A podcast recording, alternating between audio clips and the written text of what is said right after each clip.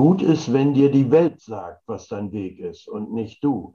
Du musst nur genau hören und merken, was reflektiert die Welt dir denn? Und deswegen muss jeder sein Ding finden und bitte nicht eine Kopie von irgendjemand.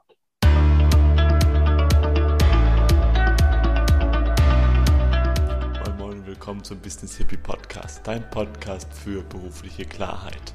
Ich bin der Ferdinand, mega stark, dass du wieder hier dabei bist. Und bei so ziemlich all meinen Klienten stellt sich die Frage, ob sie gern mal Coach werden möchten. Also ich habe bis jetzt noch keinen Klienten gehabt, der das nicht schon mal zumindest in äh, Erwägung gezogen hat. Und tatsächlich gibt es ja heute Ausbildungen und Möglichkeiten wie Sand am Meer.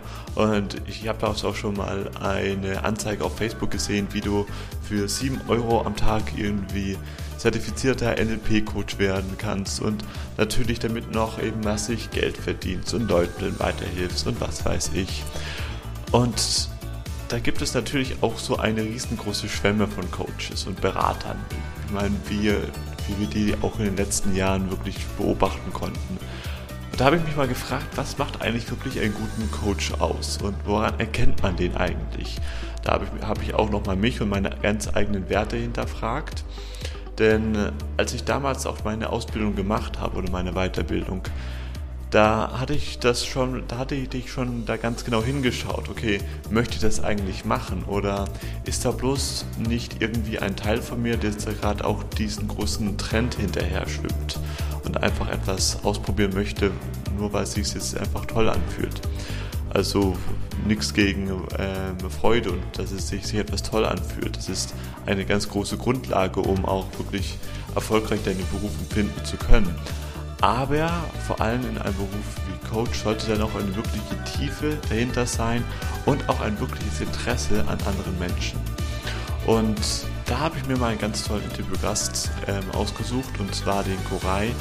Koray, der ist schon seit über drei Jahrzehnten Coach war da schon in sämtlichen Chefetagen unterwegs, bildet seit vielen ähm, äh, Jahrzehnten Coaches aus und ist auch im größten oder, oder, oder war beziehungsweise im größten Verbund von Coaches Vizepräsident gewesen.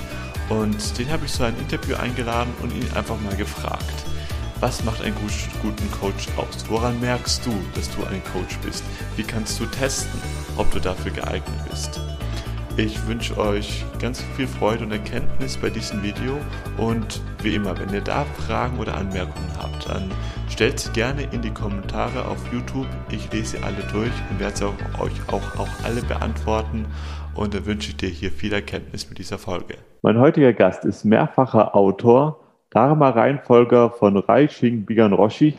Das habe ich vorher extra geübt, den Namen auszusprechen war ehemals Trainingsleiter bei Porsche und Achtung, ist schon seit über drei Jahrzehnten Coach und Zen-Meister. Kann man das so sagen? Naja, also ich nenne mich äh, Zen-Coach, äh, weil ich habe selbst einen Zen-Meister, den ich als Lehrer betrachte. Ja, also lass mir mal gelten. Ja, und damit heiße ich herzlich willkommen im Business Hippie Podcast Korai.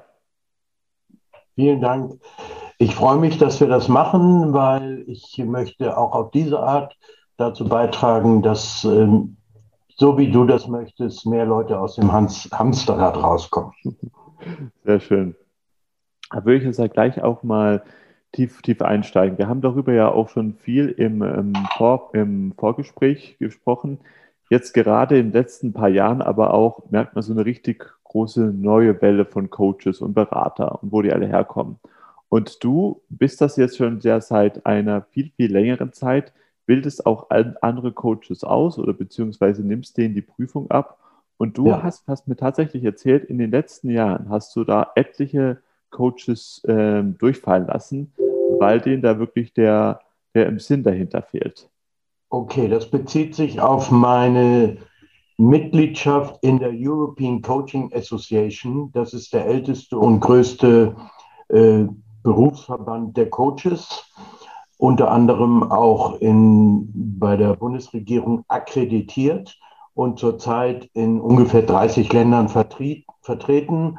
Und da gibt es eine Coach-Ausbildung, deren Prüfung ich einmal im Jahr abgenommen habe, weil ich war dort Vizepräsident, etwa 15 Jahre lang.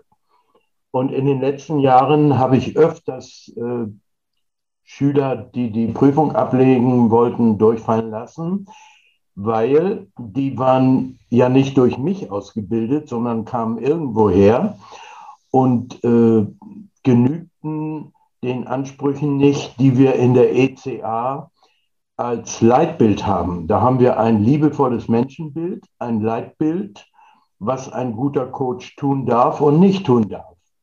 Und äh, dazu gehören auch ein paar Fähigkeiten wie Rhetorik, Dialektik, äh, Dramaturgie, diese Dinge. Also wie vermittel ich nachvollziehbar schwierige Inhalte, solche Dinge. Und äh, dann wurden denen, die das nicht gut äh, dargestellt hatten, Hausaufgaben gegeben, die sie erfüllt haben und dann bestanden haben, wenn sie nochmal angetreten sind. Einige sind dann nicht angetreten, aber die meisten schon. Wie würdest, wie ähm, beobachtest du da jetzt dann, dass jetzt irgendwie jeder Gezweite, der in einer beruflichen Neuorientierungsphase ist, Coach werden möchte?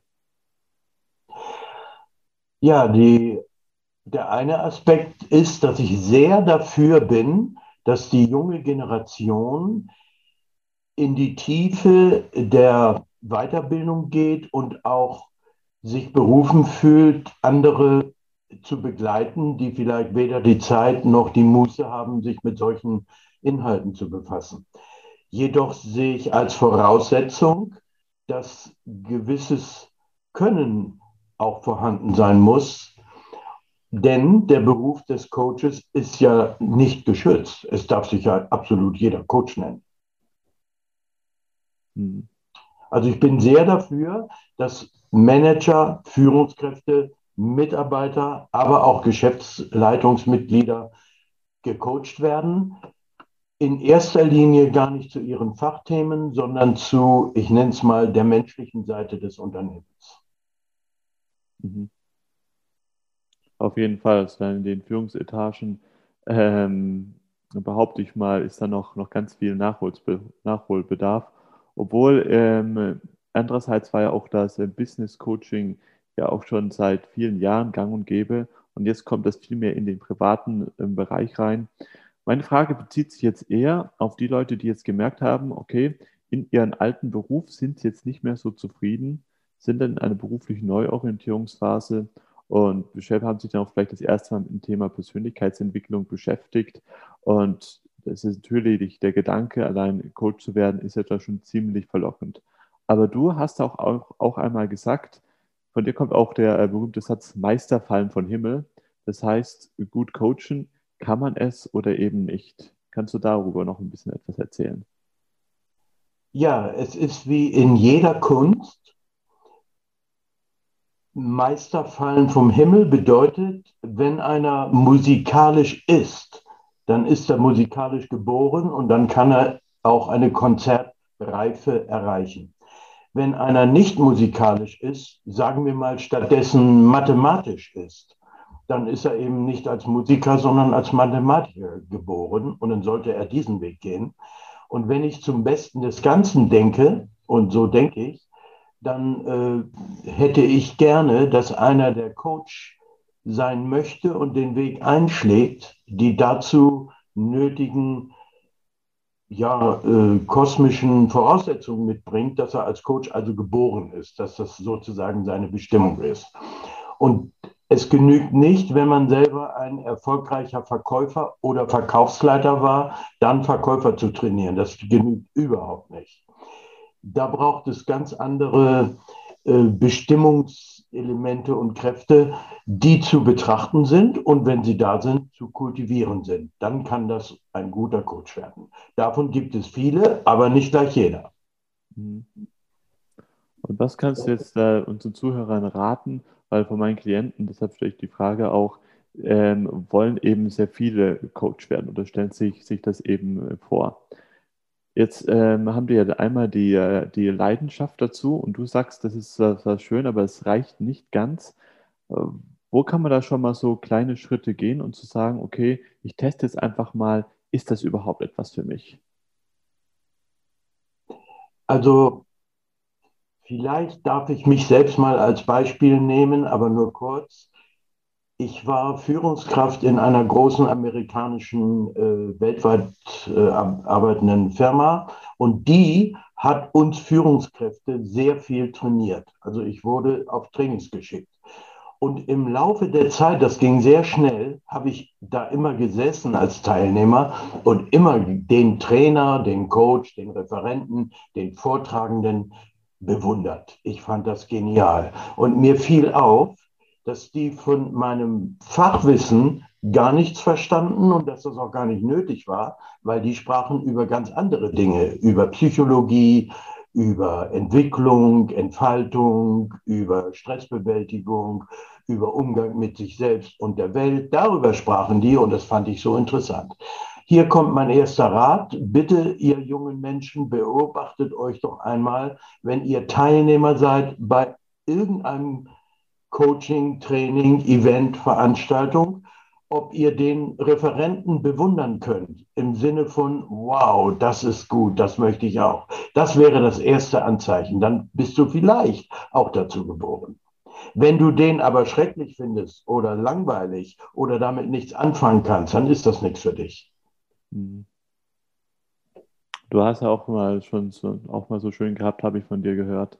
Wenn du wirklich deine Berufung finden möchtest, dann müssen dir deine Haare brennen. Und wenn du die Haare brennst, dann überlegst du dir auch nicht, nicht weiter, was du da machen sollst, sondern du äh, löscht sie einfach. Kannst du da uns auch ein bisschen ähm, etwas mehr darüber erzählen, was das genau für dich heißt, jetzt im Kontext Berufungsfinden?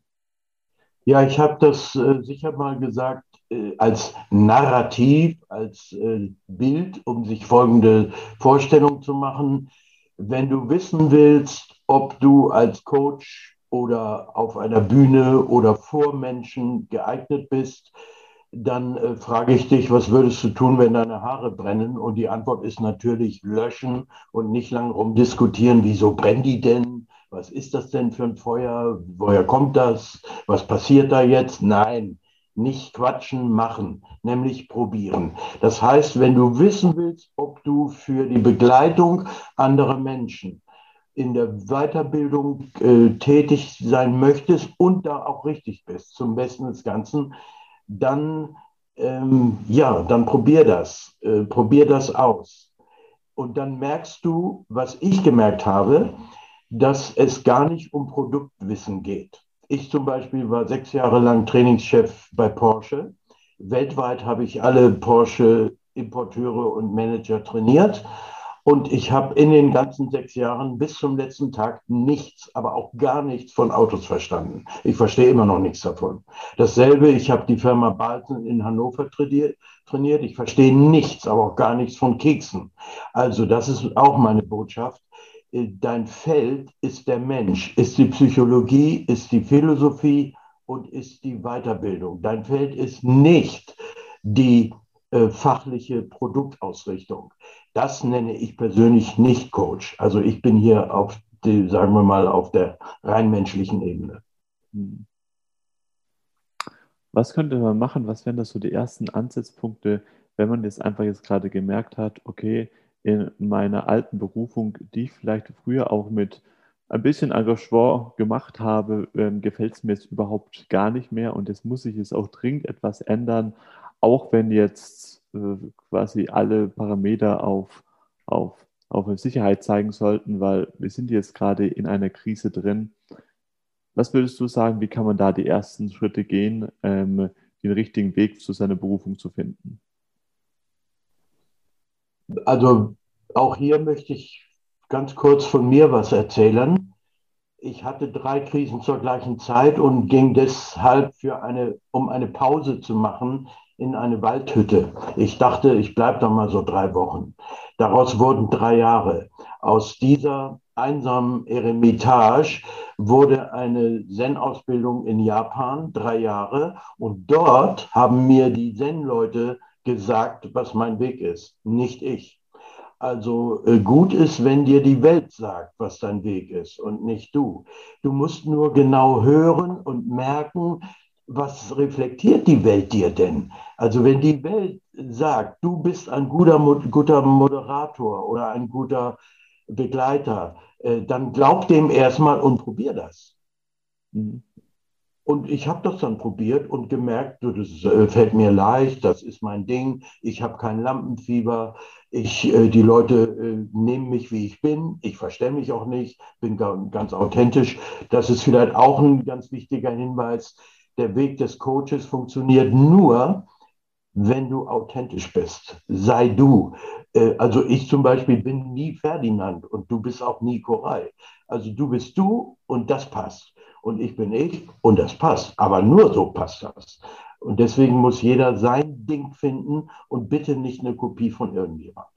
Ich habe von dir auch einmal gehört, dass du auch mal gesprochen hast von unseren Sinnen. Also wir haben ja unsere sechs Grundsinne.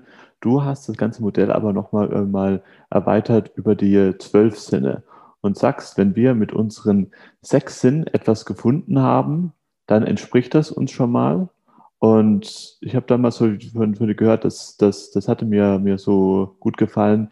Dann ist das quasi die kleine Liebe. Aber wenn wir etwas gefunden haben, wo, was unseren zwölf Sinnen entspricht, dann ist das die große Liebe. Magst du uns mal etwas da erzählen in Bezug auf beruflichen Kontext? Okay, nehmen wir das Beispiel Liebe mal, ja. um das zu beleuchten. Die Biologen und die Mediziner sprechen von fünf Sinnen und meinen damit die Wahrnehmungskanäle. Sehen, hören, riechen, fühlen, schmecken. Woher weiß ich, dass es diese Welt gibt? Weil ich sie sehe, höre, rieche, fühle und schmecke. Angenommen, die fünf Sinne wären nicht äh, intakt, dann gibt es keine Welt. Okay. Die Buddhisten haben noch einen sechsten Sinn, die sagen, denken ist der sechste Sinn. Finde ich ganz intelligent. Okay, stimmt. Wir können uns die Welt ja denken und weil wir Mensch sind, können wir sogar planerisch, konstruktiv die Zukunft vorwegdenken. Das können Tiere nicht. Die Anthroposophen, die haben noch äh, fünf, äh, sechs weitere Sinne, sodass es zwölf sind. Und ich nenne mal nur äh, gerade einige, dann merkt jeder sofort, ach ja, das ist logisch. Also, der Gleichgewichtssinn, jeder weiß, da haben wir ein Organ im Ohr, aber der zeigt oder der signalisiert uns auch, ob wir seelisch im Gleichgewicht sind oder der Wärmesinn. Wir Menschen haben, wenn wir gesund sind, 37 Grad. Ein Hund hat zwei Grad weniger, hat die Natur so gemacht. Haben wir 40 Grad, haben wir Fieber, das ist gar nicht gut. Also unsere gesamten Organe funktionieren gut bei 37 Grad, war jetzt ein Beispiel.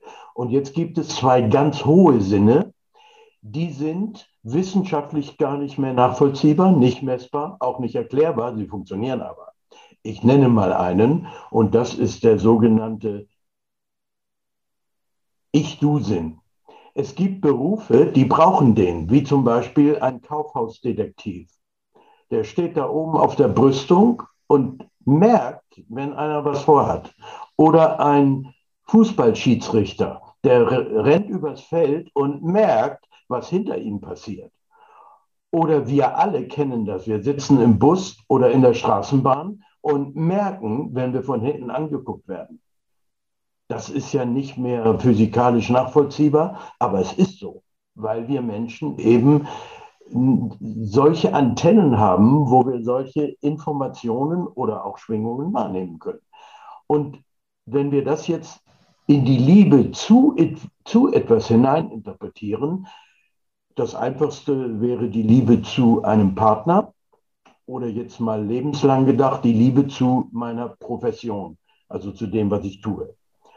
Dann kann ich sagen, okay, er liebt seinen Partner mit fünf Sinnen, weil der sich so gut anfühlt, so gut riecht und so weiter.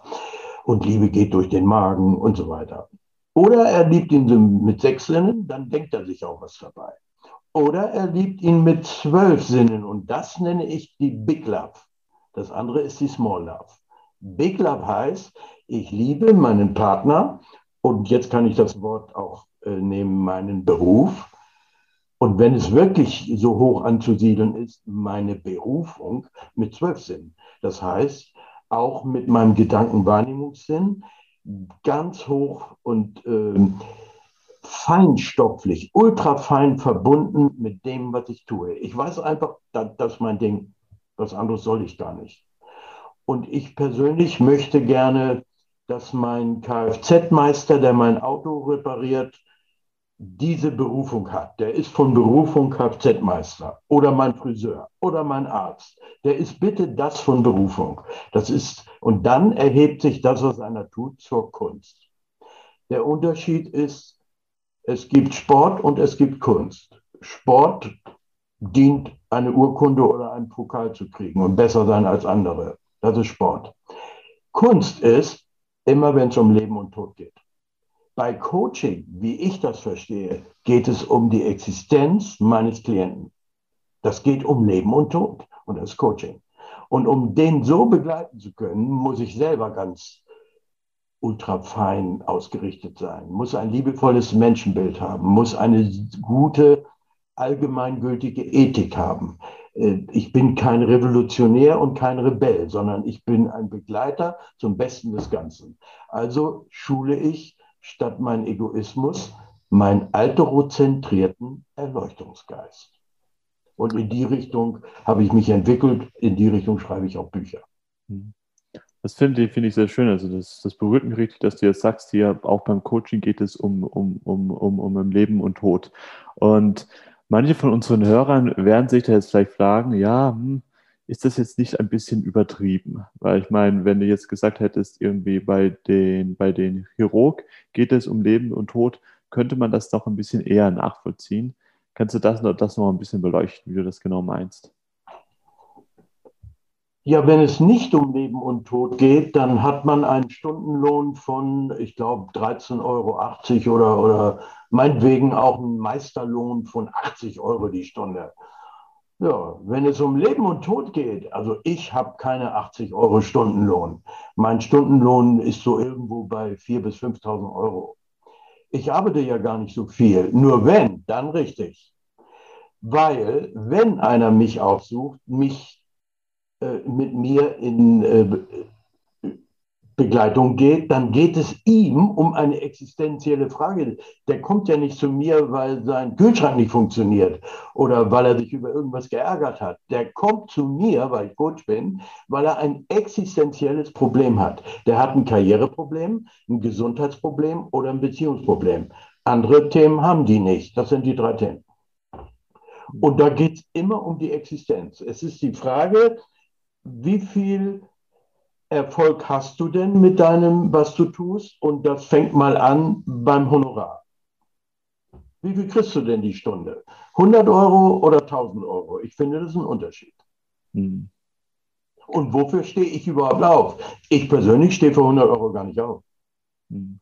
Und die jungen Menschen, denen ich das jetzt mit deiner Hilfe hier sagen darf, denen möchte ich sagen, hey Leute, wenn du die Berufung hast, entdecke die, verwirkliche die. Das ist gut für alle. Das ist kein Ego-Trip. Du sollst bitte 1000 Euro die Stunde kriegen, aber zum Besten des Ganzen, da hat die ganze Welt was von.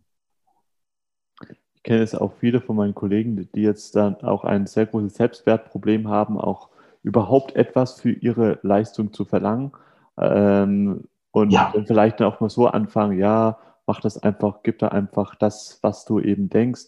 Oder haben da so ganz, ganz, ich sag das jetzt ganz bewusst provokant, ganz, ganz klebrige, billige Preise ja. und trauen sich einfach da nicht mehr zu gehen, beziehungsweise auch das ähm, für sich, sich zu verlangen oder rechtfertigen das ja auch, ja, sie sind ja, ja, ja so spirituell und das ist ja auch bloß Geld. Was würdest du diesen Menschen auf den Weg mitgeben? Ja, den möchte ich sagen, äh, google mal bitte European äh, Coaching, Euro, äh, European Coaching Association.de und da klickst du auf Honorarordnung. Und da steht, dass es einen normalen Coach gibt, einen äh, Advanced Coach und einen Master Coach. Der Master Coach bekommt, das steht da, 300 Euro pro angefangene halbe Stunde. Kann jeder googeln, was ich jetzt sage. So, also ich bin natürlich längst nach über 30 Jahren als Mastercoach und äh, fange an bei mindestens 300 Euro pro halbe Stunde. Und unsere Ethik, unser Leitbild äh, verlangt, dass keiner, der ECA-Coach ist, sich wagt, sich billiger zu verkaufen. Das ist eine Gemeinheit den Kollegen gegenüber. Das heißt, einen ECA-Coach kriegst du eben nicht unter 300 Euro. Dann weißt du aber auch, was du hast. Weil der hat die Prüfung, der hat die Ausbildung, der, der hat die Berufung, der ist von, der ist so gemeint. Der ist als Coach so gemeint. Und die, die du eben so äh, genannt hast, kenne ich. Ähm, die würde ich aber nicht Coach nennen. Also Coaching beginnt mit einer Bezahlung, sonst ist das kein Coaching. Mhm. Es gibt übrigens nichts Schlimmeres und Gefährlicheres auf der Welt als ähm, halb professionelle Hilfe. Also das, das richtet meistens nur Schaden an. Richtige professionelle Hilfe, und das nenne ich Coaching, die hat ihren Preis, aber mich hat noch nie einer hinterher gefragt, ob das denn zu teuer wäre. Noch nie, denn es geht ja um Existenz. Ist für die alles in Ordnung. Vielleicht noch ein kleiner Hinweis. Der Springer Verlag hat eine Seite im Internet, Luxury Guide. Das ist eine Seite für die dekadenten Multimillionäre dieser Welt. Dort kann man einen Porsche kaufen, aber der ist mit Swarovski-Stein besetzt. Da kauft man sich eine Flasche Whisky, die kostet aber mal eben 10.000 Euro und so weiter. Dort ist alles teuer. Da gibt es äh, Sechs-Sterne-Hotels, da wärst du mit dem Hubschrauber hingeflogen. Und die haben mich gefragt, ob ich diese dekadenten Milliardäre nicht coachen will. Und da habe ich gesagt, das ist super. Für ein dekadentes Honorar mache ich das. Haben wir gemacht. Das Seminar habe ich genannt, die Lawine aufwärts und unter uns hier, unter uns Coaches, äh, was man denen Leuten bieten kann, ist völlig egal. Die haben schlichtweg von nichts eine Ahnung. Nur, du musst halt hinkommen. Auf die Liste musst du kommen. Also, also die Möglichkeiten als Coach existenziell seiner Berufung zu folgen und das sogar in den Zeiten wie jetzt, wo Corona, ich bin, ich bin beschäftigt wie noch nie. Also äh, das ist eigentlich der beste Beruf der Welt, wenn du dazu geboren bist. Ein Lang Lang ist eben zum Klavierspieler geboren. Klar, natürlich. Mhm. Oder ein äh, Vettel ist zum Autofahren geboren. Auch gut. Und Boris Becker war zum Tennis geboren. Äh, das meine ich damit. Und wenn du merkst, du bist zum Coach geboren, dann spielt es auch gar keine Rolle, welches Studium du hast oder welche Vorbildung du hast. Es geht dann darum, das so zu kultivieren, dass du zum Besten des Ganzen ein Kutscher bist. Coach heißt ja Kutscher. Mhm. Es ist aber auch noch eben der, der Fakt, dass viele Coaches auch eben nicht, nicht besonders gute Marketer sind. Aber äh, viele gute Marketer sind nicht besonders gute Coaches. Das heißt, es ähm, ist ja gerade hier ein quasi Überangebot auf Social Media und was weiß ich, ich weiß, da, da treibst du dich jetzt ja nicht so rum, aber das ist ja auch eine Riesenindustrie geworden. Was meinst du, hm, woran erkennt man dann auch dann einen wirklich guten Coach oder beziehungsweise woran erkennt man einen schlechten Coach? Das Erste ist, ein guter Coach hat ein Leitbild und zwar schriftlich. Den kann ich fragen, bitte, wo kann ich dein Leitbild lesen? Und dann sagt er mir das oder er gibt es mir. Ich zum Beispiel habe ein Leitbild, das besteht aus neun Punkten, kann jeder sofort googeln äh, und dann sieht er, ach so denkt er, will ich von dem begleitet werden. Als nächstes habe ich Gelübde abgelegt, weil ich ein Zen-Lehrer bin. Äh, ich habe 39 Gelübde abgelegt, die habe ich mir gegenüber abgelegt, nicht irgendwem gegenüber. Also ich habe ganz klar gesagt, so denke ich und so lebe ich, das tue ich und das tue ich nicht. Daran erkennt man einen guten Coach, dass er ein Leitbild hat und ich ihn daran festmachen kann. Und er sollte zumindest versuchen, es zu verwirklichen. Die meisten Coaches haben gar kein Leitbild. Da fängt es ja schon mal an. Hm. Und dann habe ich noch einen Punkt. Ich glaube, ich weiß, wie die Welt sich entwickelt hat über die Medien. Ich persönlich komme ja aus einer anderen Generation. Ich hatte eine Ausbildung in der Schweiz, ich hatte eine Ausbildung in England, ich hatte eine Ausbildung in Amerika, Frankreich, in allen europäischen Ländern. Und als ich all die Ausbildungen von Mensch zu Mensch hatte, hat Porsche mich engagiert. Ach so, ich habe keine einzige Online-Ausbildung. Heute ist das anders, weiß ich. Aber ich möchte zumindest dafür plädieren, lass den, die Mensch-zu-Mensch-Begegnung nicht außer Acht. Also, denn mach meinetwegen zu 30 Prozent Online-Ausbildung, aber ganz ohne Mensch-zu-Mensch-Ausbildung geht es nicht. Ich habe Methoden, die gehen gar nicht online. Ich, also wenn einer bei mir ist, dann sagt er mir nicht, was los ist, sondern ich sage ihm, was los ist. Das geht aber nur, weil ich ihn anschaue und weil er da ist und weil ich ihn mit zwölf, zwölf Sinnen wahrnehme. Äh, über Fernsehen, wie wir jetzt, können wir uns nur über zwei Sinne wahrnehmen, hören und sehen. Das mhm. reicht nicht. Ne? Und äh, das ist gut, dass ich das an der Stelle ruhig mal sagen kann. Also die äh, Möglichkeiten sind größer und vielfältiger, aber ich möchte nicht nur noch online. Ich bin für eine Mischung. Hm. So bin ich auch bei der Schulmedizin für eine komplementäre Ergänzung. Ich habe überhaupt nichts gegen die Schulmedizin, aber ich sage nur, geh doch darüber hinaus, nimm doch das andere noch dazu. Immer komplementär. Und das ist auch mein Appell hier. Bitte entwickel dich komplementär, Mensch zu Mensch und online, beides. Sehr schön. Vielen Dank, Koray. Dann lass uns doch auch dann mal langsam zum Ende von dem Interview kommen. Ja. Ich denke, also mir war es da ganz viel wert, jetzt auch mal von dir noch deine Ex Expertise ähm, zu holen, weil ja eben ja so viele tolle Angebote im Internet ist da rumspuken und ja. einfach da mal äh, die Leuten ein bisschen zu sensibilisieren, dass Coach eben ein bisschen mehr äh, braucht, als bloß sich, sich, sich eben gut verkaufen zu können. Ja, genau. Ja. Koray, wenn man jetzt da von dir noch ein bisschen mehr erfahren möchte, wo kann man denn da ähm, dich da am besten finden? Ähm, also ich habe eine Seite, die heißt korai.eu, K-O-R-A-I.eu. Und dann habe ich noch zwei Seiten. Äh, die eine Seite heißt ifar, ifar.de. Das ist mein Institut für morphogenetische äh, Begleitung. Was genau sieht man dann ja. Und ich habe noch eine Seite, die heißt humaneutik.de. Das habe ich äh, als Marke geschützt. Und das ist die vertiefte Vertiefung der bekannten Methoden. Ein Beispiel NLP gibt es äh, Practitioner, Teacher, Master, das gibt es alles. Und ich vertiefe das dann noch weiter. Das ist Humaneutik. Äh, allerdings hast du das vorhin schon erwähnt. Ich bin vielleicht mehr begabt im Coaching als im Marketing und deswegen habe ich auch eine Agentur, die das macht. Aber mit mir Kontakt geht über korai.eu. Sehr gut. Werde ich alles natürlich runter in die Shownotes packen. Und ganz zum Schluss habe ich noch eine Frage, die frage ich alle meine Gäste. Okay. Was heißt für dich harmonischer Erfolg?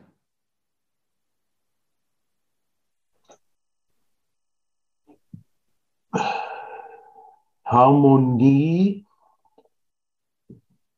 In, das Wort kennen wir ja aus der Harmonielehre.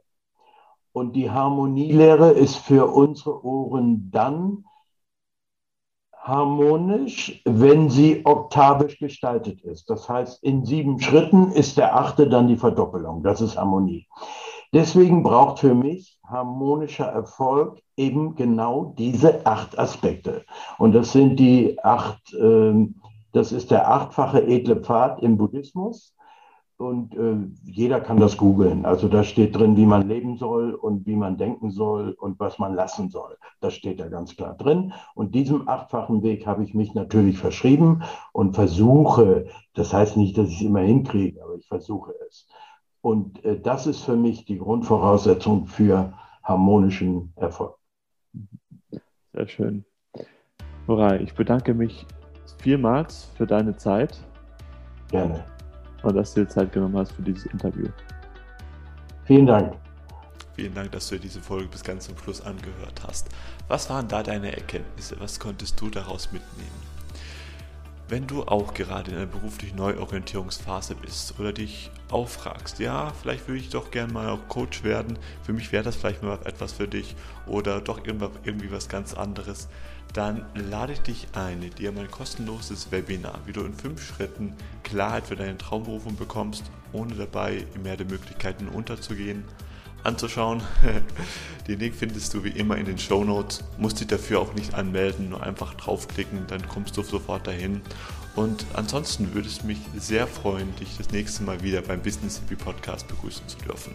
Let the Magic Happen, dein Ferdinand.